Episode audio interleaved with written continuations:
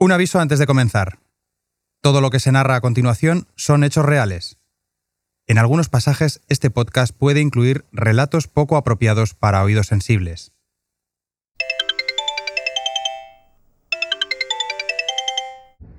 Aló. Hola Alexander, ¿cómo estás? Soy Héctor Hola, Lagunas. Am, nada, Alexander, que solamente te- no te quiero molestar, que son las cuatro, si no me equivoco, ¿no? Ajá.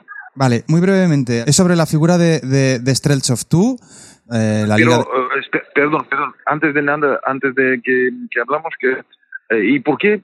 Y, y vais, porque me preguntas por Streltsov, ¿estáis haciendo un reportaje de, sobre, sobre este jugador? O... ¿Lo reconocéis? El que habla es Alexander Mostovoy, el mítico jugador del Celta de Vigo y de la selección rusa que nos atiende ahora desde Moscú. Le sorprende que queramos hablar de Eduard Streltsov, un jugador no muy conocido fuera de su país y que fue el protagonista de uno de los episodios más tenebrosos del fútbol soviético, con acusaciones de violación, represalias del Partido Comunista y una condena al Gulag. Pero antes de empezar con su historia, buscamos algo de contexto actual. ¿Los rusos de hoy en día recuerdan a Streltsov como un mito o como una víctima del sistema? Yo, yo creo que los dos, los dos cosas. Como un gran jugador y el segundo, la historia este, ¿no? Yo creo que si vamos a hacer los preguntas a, a un montón de gente, ¿no? Y claro que mucha gente te van a decir que, era el mejor jugador a, bueno, hace 20, 30 años, ¿no? Hay dos nombres siempre, te van a nombrar los dos nombres. Eso, el portero, Yashin, ¿no? Y Eduard Streltsov. Y juntos estaban también aquel marzo de 1990 en el cementerio de Vagankovo, donde cientos de personas despedían a Lev Yashin, el único portero de la historia capaz de ganar un balón de oro. La araña negra acababa de morir víctima de un cáncer de estómago.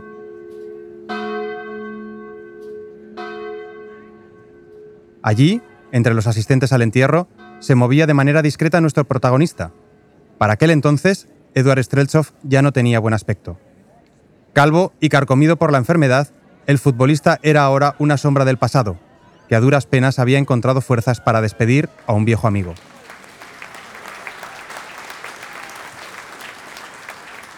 Esa sería su última aparición en público. Unos meses después, con tan solo 53 años, Streltsov fallecería a causa de un cáncer de pulmón. Algunas voces achacan esa enfermedad a una palabra temible. Gulag. Dos sílabas crueles capaces de doblar cualquier biografía. Pero no nos precipitemos. En 1990, Streltsov fue enterrado cerca de Lev Yashin. Como dice Mostovoy, siempre hubo algo que los colocó juntos. Pero si Yashin es el gran héroe del fútbol soviético, Eduard Anatolievich Streltsov es uno de sus mayores proscritos. Vivió como pudo, jugó como quiso, resistió la condena y convivió con el cartel de maldito. A diferencia de la araña negra, nunca tuvo funeral de Estado.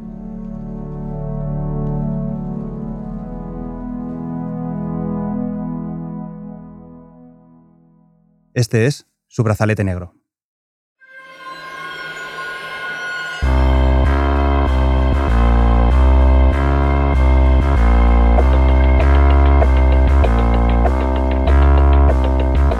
Más allá de los focos y la fama, de las victorias y el dinero, el fútbol cuenta también con su lado oscuro.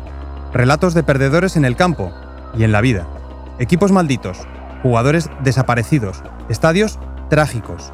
Ya es momento de que algunas de esas historias y sus protagonistas abandonen la penumbra del olvido.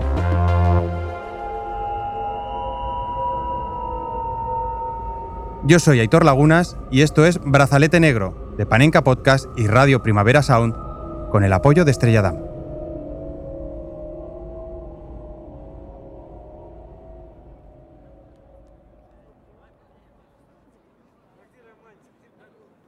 Ahora que ya conocemos su final, es el momento de ir al origen de este capítulo.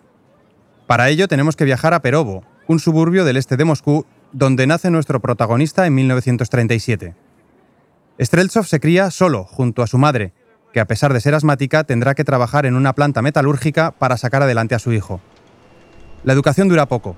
Tras un breve paso por la escuela, el niño también se incorpora a la fábrica.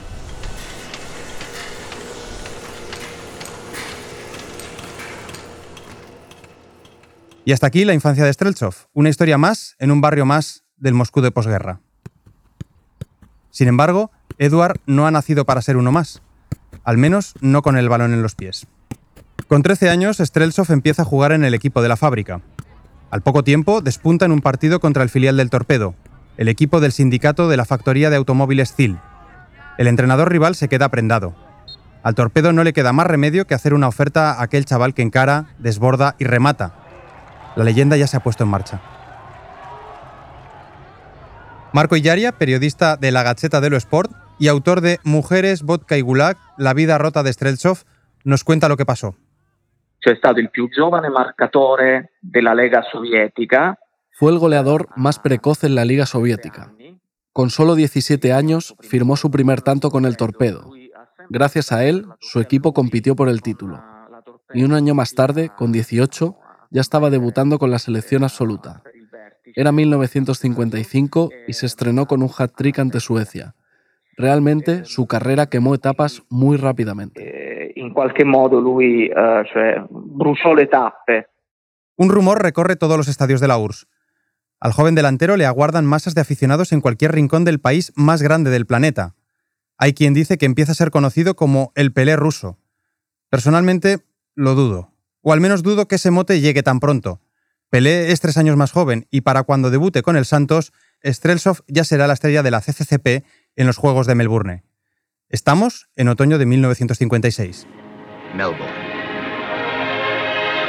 This year, the world's oldest celebration, the Olympic Games, is taking place in the world's youngest city. Streltsov llega a Australia con un halo especial. A diferencia de otros jugadores del ámbito comunista con un aspecto más anodino, a Edward Streltsov le gusta ser una estrella. Se peina con un tupé a lo James Dean, viste de manera extravagante y sus juergas nocturnas están en boca de todo Moscú. Su hedonismo choca con la marcialidad de sus compañeros. Era comunque una squadra quasi di automi, no? Aquella selección era casi un equipo de robots con gran disciplina, como si simbolizase el modelo de sociedad que estaba en el poder. Un sistema en el que los ciudadanos debían ser obedientes, como obreros de una fábrica que repiten mecánicamente su trabajo en la cadena de montaje. Y él era un genio rebelde, indisciplinado también fuera del campo, con unos excesos que claramente le llevaron a lo que le llevaron.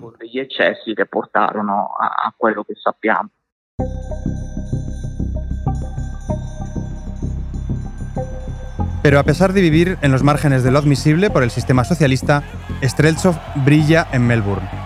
En las semifinales, contra Bulgaria, Streltsov se echa a todo el equipo a sus espaldas. Marca un tanto y le da la asistencia clave para clasificar a la URSS a la final olímpica.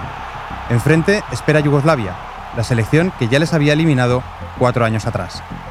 En 1952, Stalin aún estaba vivo, y no llevó nada bien que sus futbolistas cayeran ante los del Mariscal Tito, el único gobernante del bloque comunista rebelde al control de Moscú.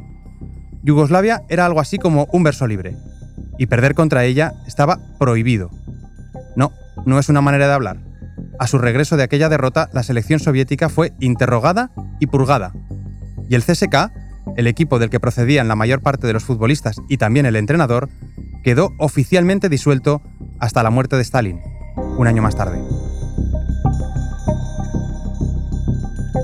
Pero volvamos a la final de Melbourne 56. Otra vez contra Yugoslavia. Al nuevo seleccionador de la URSS le gusta alinear siempre a dos delanteros que jueguen juntos en su club, como Ivanov y Streltsov, la dupla del torpedo. Pero con Ivanov lesionado en las semis, su compañero ya no podría ser titular. Esa parece la causa por la que Streltsov no disputa la final, que la URSS acabará ganando por un gol a cero. Nikita Simonian, el delantero del CSK que disputa el encuentro en su lugar, se ofrecerá a regalarle su medalla. Eduard la rechaza, alegando que ya tendrá oportunidad de ganar las suyas propias. Atención, spoiler. Lo cierto es que no, no podrá hacerlo. Pero no nos adelantemos. Os hemos dicho que Streltsov se perdió la final tras marcar y asistir en las semis, simplemente porque se había lesionado su compañero en el torpedo. Bueno, es una decisión extraña, pero preferible a la conspiranoica, porque hay quien aquí ya intuye las primeras presiones gubernamentales contra el delantero rebelde. En todo caso, para comprender mejor el resto de la historia, conviene describir el peculiar paisaje en el que se desarrollaba el fútbol en la Unión Soviética. Nos lo explica Alba Riera.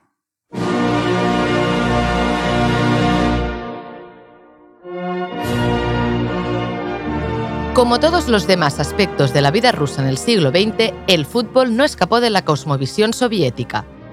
Si en el bloque occidental los equipos surgían en torno a una ciudad, en el bloque soviético la URSS quería que sus equipos representaran a diferentes sectores laborales.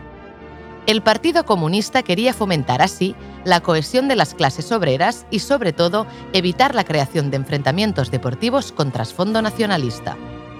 De todos los vínculos, el más claro era el que unía el CSK de Moscú con el Ejército Rojo. Salvo el castigo tras la eliminación en los Juegos de 1952, el CSK siempre gozó de gran influencia entre las esferas de poder. Otro equipo con buenas conexiones era el Dinamo de Moscú, muy unido al Ministerio del Interior y que compartía fundador con la policía secreta bolchevique, el germen de la KGB. Gremios más modestos tenían también sus propias escuadras, como el Lokomotiv, el equipo del sindicato de los ferroviarios, el Zenit, unido a las fábricas de armamento de Leningrado, el Shakhtar, de los mineros del Donbass, o el Torpedo, equipo asociado a la fábrica de automóviles SIL. El único equipo al margen del sistema fue el Spartak, al que algunos llamaban el equipo del pueblo, por no estar alineado con ningún sindicato ni organismo. Quizá por eso servía veladamente de paraguas para los detractores del régimen comunista.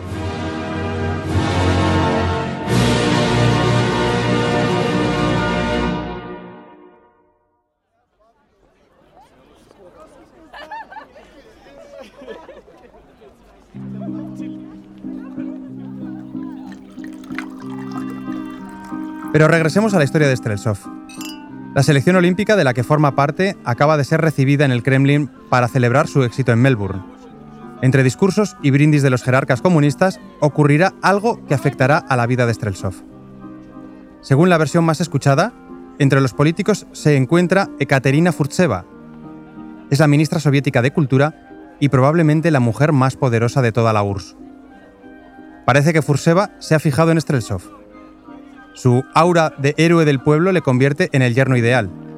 Y en este caso, es literal. Aquella noche la Furseva quiere presentarle a su hija. Sin embargo, Streltsov no se limita a rechazar cortésmente. Espoleado por el alcohol, el delantero desliza ante unos amigos que jamás se casaría con un mono como la hija de Furseva.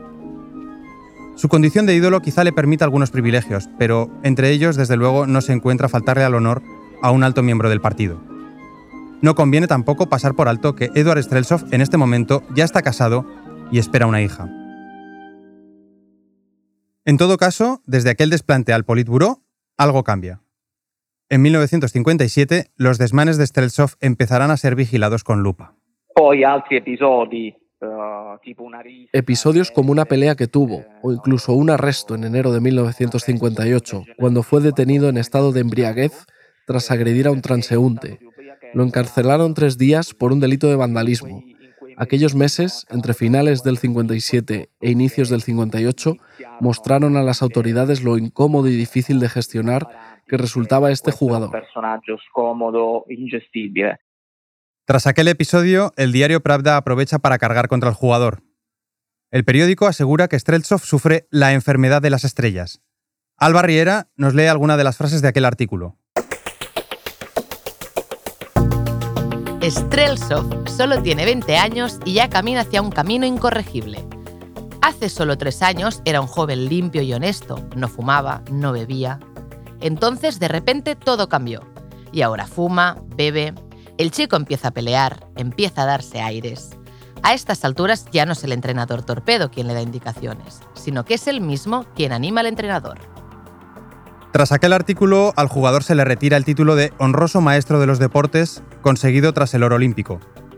El dedo acusatorio del Pravda y la retirada del título habrían bastado para acabar con cualquier otra carrera, pero no con la de Streltsov. Sus goles en el campo tapan sus resbalones fuera de él. Pero los resbalones existen, y el Partido Comunista pone agentes del servicio secreto a seguirlos de cerca. Antes o después, Streltsov caerá, el delantero del torpedo es visto como una amenaza a la obediencia que el sistema soviético exige a sus deportistas.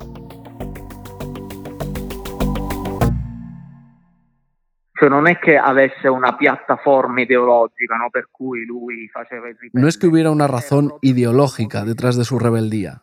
lo era simplemente por instinto. En mis investigaciones no he encontrado una oposición política al régimen soviético. Además de su vida desordenada, otro motivo le enemista con el poder. Según cuentan antiguos compañeros de selección, la distancia entre las autoridades y el jugador crece cuando Streltsov se niega varias veces a fichar por el CSK o por el Dinamo. Definitivamente, rechazar al equipo del ejército o al de la KGB no te hace más simpático a ojos del Kremlin.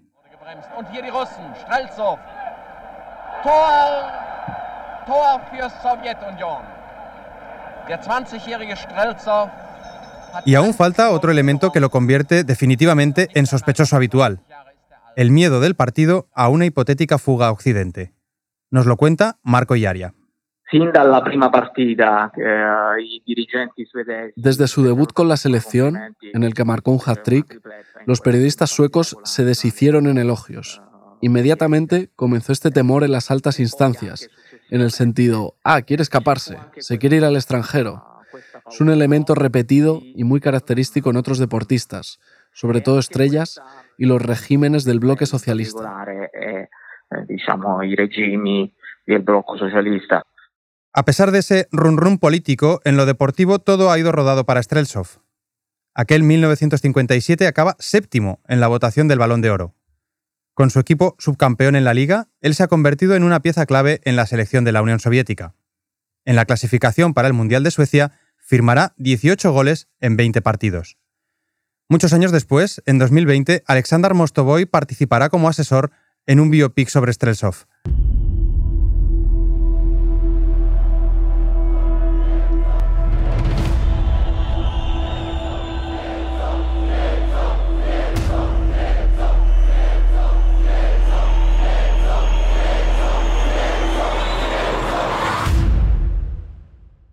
Ahora nos describe futbolísticamente a aquel delantero. creo que más que nada es un delantero, ¿no? Delantero que marca goles, ¿no? Físicamente muy fuerte, muy rápido, ¿sabes? Como un, como un tanque, ¿no? Como un tanque. Pues por eso, eh, por eso yo creo que mm, si él no, no fue lo que ha pasado, que, que yo creo que eso fue antes del Mundial, ¿no? Exacto, justo antes del Mundial de Suecia 58. Eso, pues eh, yo creo que si no fue eso, uh, él estaría ahí como uno de los mejores delanteros, ¿no? Y, y, además, yo creo que seguro que es como, como Pichiche, ¿no? Por ejemplo. Y luego, ya sabes, claro, si te quedas como Pichiche y como uno de los mejores jugadores del Mundial, seguro que los próximos años se aseguran que te, te van a hablar de, de, de muchos países, ¿no? ¿Os habéis fijado? Mostovoy coloca la fecha de su desgracia justo antes del Mundial porque si 1957 fue un gran año para Streltsov, en 1958 se torcerá todo.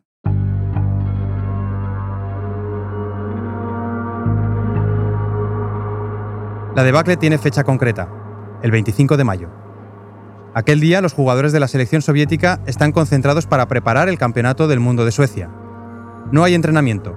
Tienen que probarse los trajes que lucirán en Estocolmo. Streltsov acude al sastre acompañado por Mikhailo Gonkov y Boris Tatushin, ambos jugadores del Spartak. De camino se topan con un bar de vinos.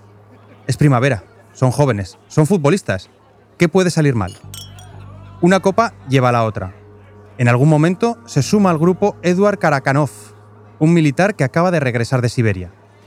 Va acompañado de dos chicas que prometen avisar a otras dos amigas si los futbolistas se quedan. La verdad, es difícil imaginar muchas dudas entre los jugadores.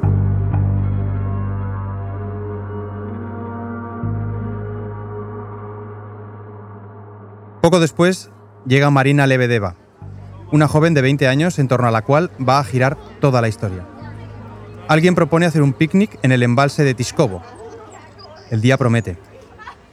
En sus orillas, Ogonkov, calificado como el defensa soviético más grande de todos los tiempos, y Streltsov, llamado a ser la estrella de la URSS en el Mundial, improvisan una versión festiva de los derbis entre Spartak y Torpedo. La pandilla come, bebe, ríe, a las cuatro y media de la tarde, los integrantes de la selección deben presentarse en el estadio del Dinamo. No os sorprenderá saber que se presentarán todos los jugadores menos tres. Porque Ogonkov, Tatushin y Streltsov aceptan seguir la juerga en la casa de campo de Karakanov, el militar.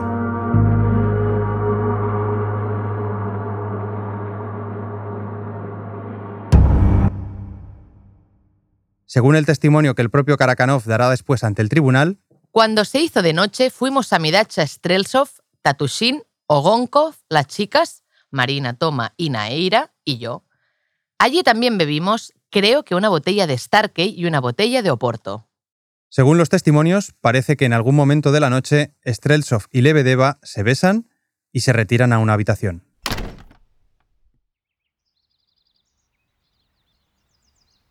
Horas después amanece el 26 de mayo. Streltsov planea ir a pescar con Yashin. ¿Recordáis las palabras de Mostovoy? Hay dos nombres, siempre te van a nombrar los dos nombres. El portero, Yashin, ¿no? Y Eduard Streltsov. Otra vez, Yashin y Streltsov juntos. Querían ir hasta un lugar del río Kliasima, famoso por sus percas. Pero Streltsov no podrá ni salir. Una camioneta de la policía entra en el recinto y los agentes detienen a los tres campeones olímpicos, Tatushin, Ogonkov y Streltsov. A estos dos últimos, bajo sospecha de violación.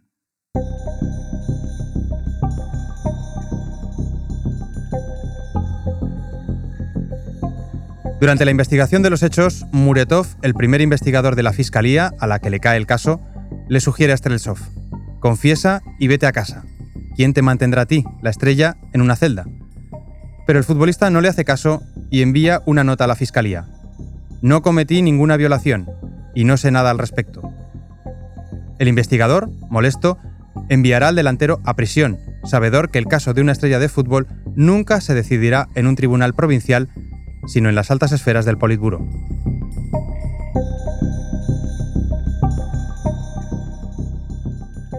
No le falta razón. La guerra por el futuro de Streltsov se está librando a varios kilómetros del calabozo. Y es que, al mismo tiempo en que los miembros de la policía toman declaración al futbolista, Marina Lebedeva, la chica a la que el grupo había visto dirigirse a la habitación con Streltsov, recibe en su casa de Moscú la visita de los fiscales. Este es el testimonio de Lebedeva. De pronto la luz se apagó y la habitación se oscureció. No sé quién la apagó. Strelstov inmediatamente me tiró de espaldas. Agarré la cabecera con las manos y siguió una lucha. Me resistí lo mejor que pude, le advertí que gritaría y cuando grité me tapó la boca con las manos.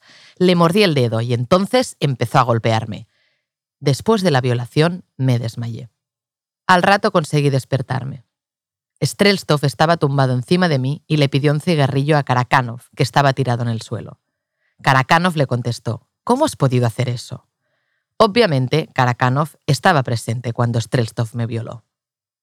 Tamara, la amiga que inicialmente había dado pie al proceso, retira ese mismo día denuncias similares contra Ogonkov y Tatushin. Ambos serán puestos en libertad, aunque con una sanción de tres años fuera de los terrenos de juego.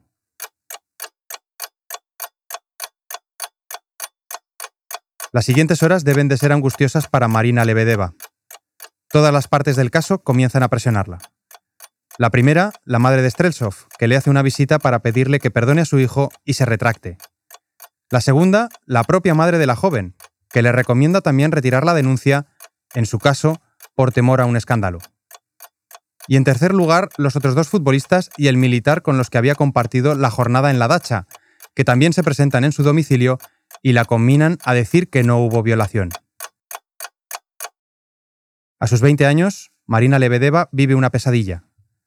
Tras todas las presiones de un lado y de otro, finalmente escribe a la Fiscalía Regional de Moscú para solicitar al fiscal que desestime el caso contra Eduard Streltsov.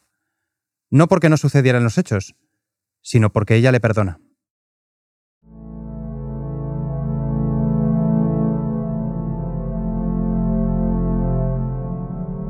Nunca sabremos qué es lo que pasó y qué es lo que no pasó. Cuál de los testimonios fue verídico y cuál obtenido bajo coacción. Sí sabemos que cuando Lebedeva escribió solicitando el perdón de Streltsov, ya era tarde. Y aquí es donde vuelve a aparecer la figura de Katerina Furseva, aquella ministra de cuya hija se había burlado Streltsov. Furseva firma ahora una carta manuscrita dirigida a Nikita Khrushchev, el primer secretario del Partido Comunista. No cerremos el caso, basta de dudas, basta de supuestos rumores con los otros dos futbolistas. Cerremos aquí. Strelstov merece un castigo, tenerlo preso por mucho tiempo. Cuando Khrushchev escuche la versión de Furseva, el máximo mandatario soviético montará en cólera y ordenará castigar severamente al sinvergüenza y mandarlo a prisión. De nada sirve el perdón de Lebedeva, la negación de los hechos de Streltsov, las irregularidades en la investigación o la contradicción en los testimonios que dijeron no haber oído ningún grito ni haber presenciado ninguna pelea. El caso de Streltsov está visto para sentencia. Los fiscales aprovechan para acusar de paso a Streltsov de desafección al régimen. Aportan unos informes de la KGB según los cuales el futbolista afirmaba sentir mucha pena cuando regresaba a la Unión Soviética tras los partidos internacionales.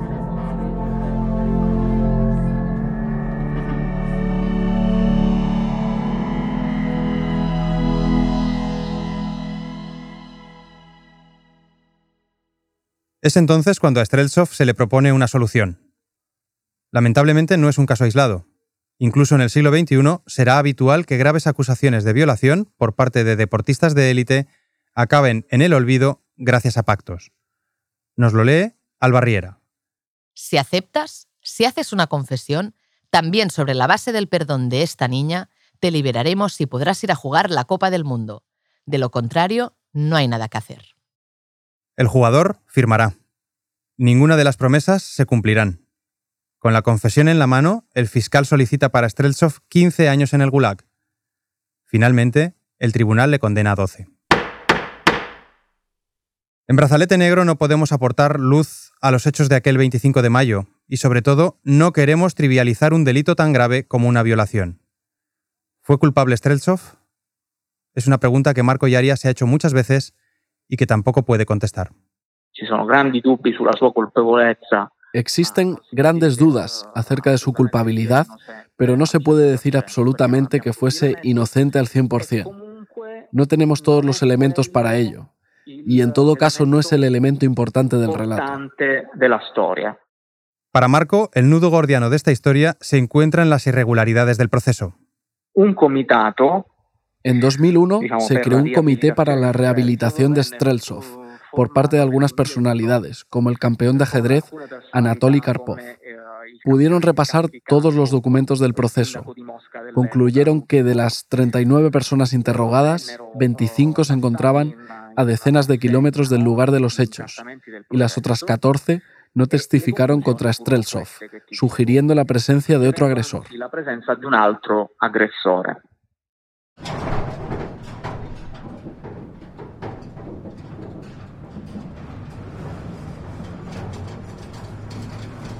Finalmente, Streltsov será trasladado a los campos de trabajo de Kirkov, a unos 800 kilómetros de Moscú. Durante los primeros días, el delantero todavía cree que alguien probará su inocencia, que acabará jugando el Mundial. No tardará en descubrir su equivocación. Al rigor de la condena, pronto se le añadirán las suspicacias que el futbolista levanta entre el resto de los presos. Muchos creen que recibe un trato de favor por ser alguien famoso. Una noche, los barracones del Gulag se quedan en silencio antes de lo habitual. Todos saben que algo está a punto de ocurrir. Todos menos Strelsov. Los guardias interceptan un mensaje encubierto. Hay que poner a Strelsov en las campanas. En la Rusia de 1958, poner a alguien en las campanas equivale a matarlo. A las 3 de la mañana, un grupo de presos envuelven a Streltsov en una manta y le dan una paliza terrible. Probablemente de haber sido un preso común, le hubieran pegado hasta la muerte, pero incluso los ladrones más temibles del Gulag saben que no es una buena idea acabar con él. Streltsov tardará cuatro meses en reponerse de las heridas.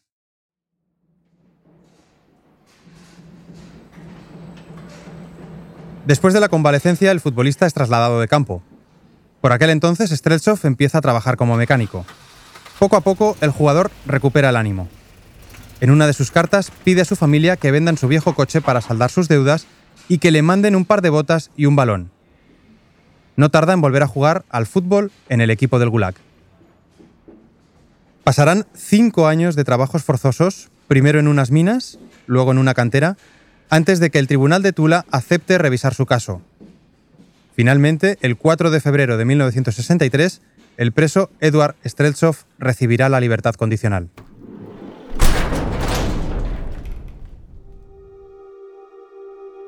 Dos directivos del Torpedo viajarán junto a la madre del jugador para traerle desde el Gulag, en un trayecto que supone casi una resurrección.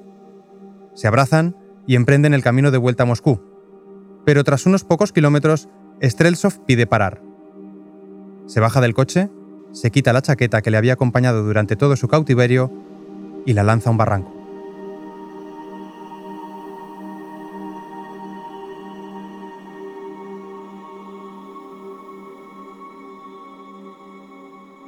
Para entonces, de aquel joven con tupé que había enamorado a la Unión Soviética, solo quedan ya las fotos.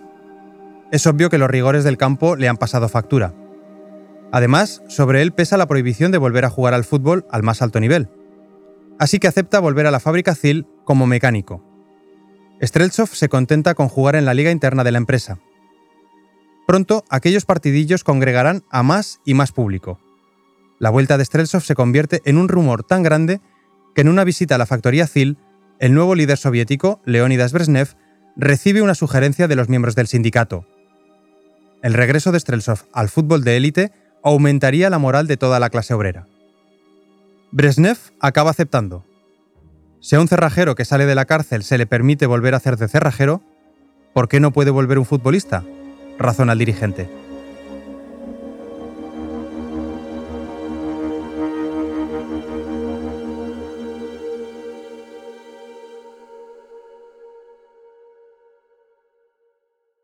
La Liga Soviética redescubre a un Streltsov sin punta de velocidad, pero con inteligencia y madurez.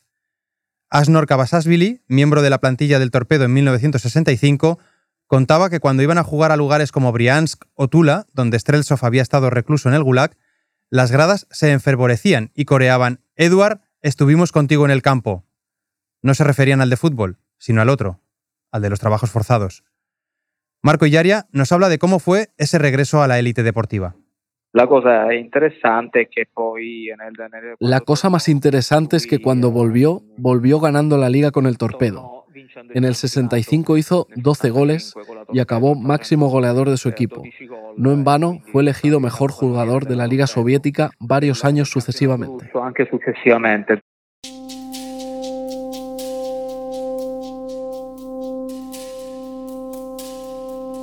En un hecho sin precedentes, Streltsov conseguirá pasar del Gulag a la selección nacional a la que lidera en los partidos clasificatorios.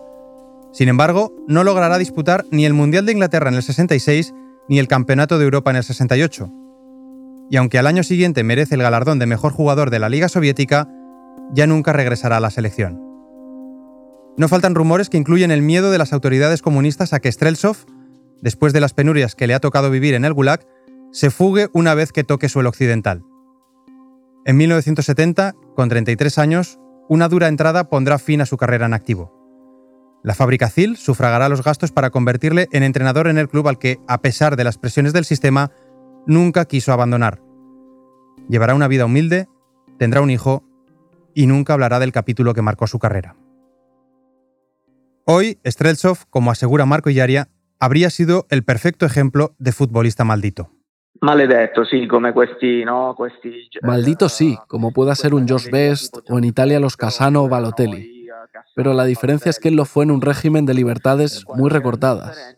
No había libertad ni democracia en ese momento.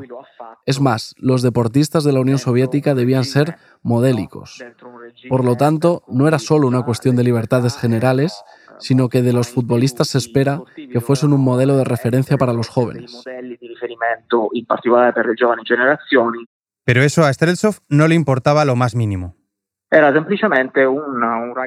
Simplemente fue un chico rebelde que quiso comportarse de manera libre, al que no le importaron las normas y sobre todo pasó de las obligaciones a las que estaban sometidos los deportistas en aquel sistema.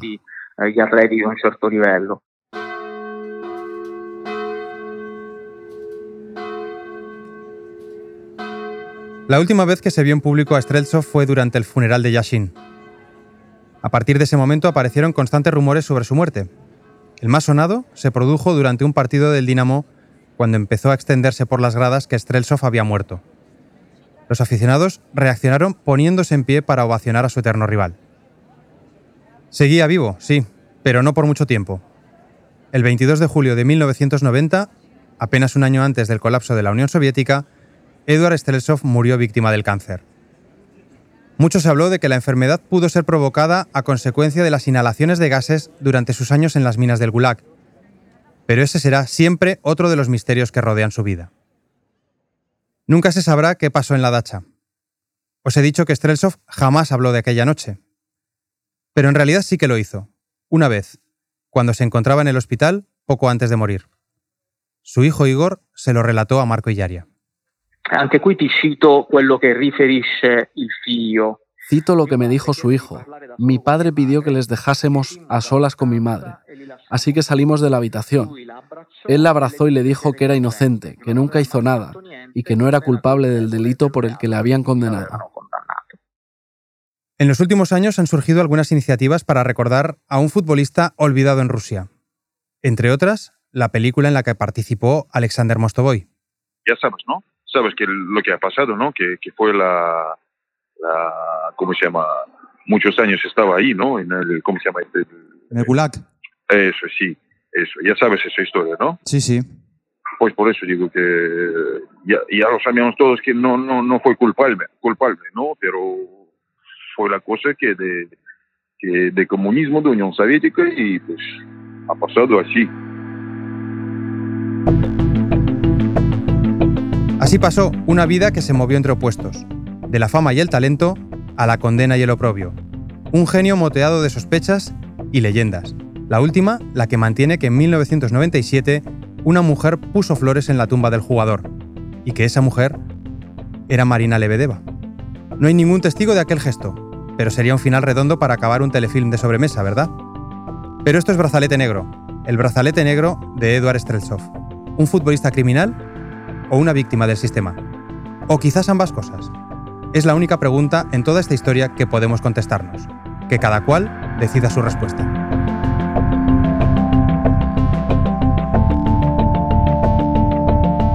Brazalete Negro es una producción de Panenka Podcast y Radio Primavera Sound con el apoyo de Estrella Damm.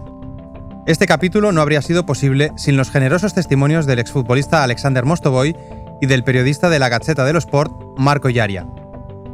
Han colaborado André Ignat, David Camilleri y Nacho Medina en la técnica, Carlos Torres en el guion, Matías Rossi en el diseño de sonido, así como Víctor Trapero y Alba Riera en las locuciones. Marta Salicru es la productora ejecutiva y yo soy Aitor Lagunas.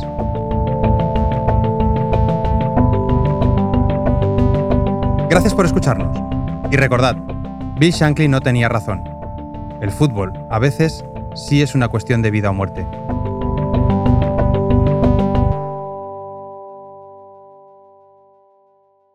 Hasta el próximo capítulo.